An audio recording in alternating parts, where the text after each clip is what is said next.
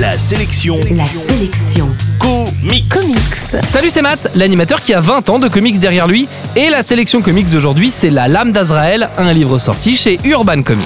La sélection comics.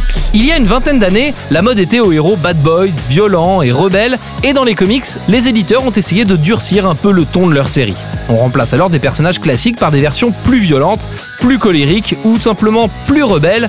Chez Marvel par exemple, Captain America est remplacé par US Agent, une version belliqueuse de lui-même, alors que Thor est remplacé par Thunderstrike.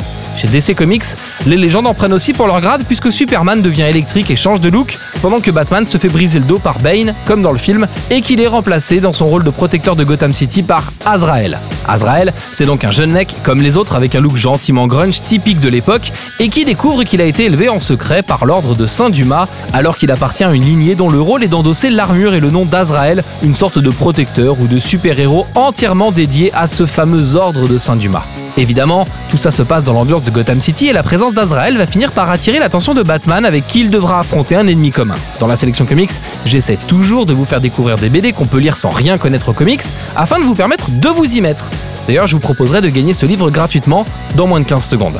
Vous le lisez, et si vous avez aimé ce récit, vous pourrez embrayer sur la saga Batman Nightfall que Urban Comics publie depuis quelques mois, une saga en 5 tomes qui raconte comment Batman s'est fait remplacer par Azrael dans son rôle de protecteur de Gotham City après avoir été blessé par Bane. C'est une saga qui a inspiré le troisième film de Christopher Nolan consacré à Batman et sorti il y a deux ans, un film qui s'appelle The Dark Knight Rises. Film en bref. La sélection comics d'aujourd'hui, c'est La Lame d'Azrael. C'est sorti chez Urban Comics et vous le trouverez en comic shop et en librairie.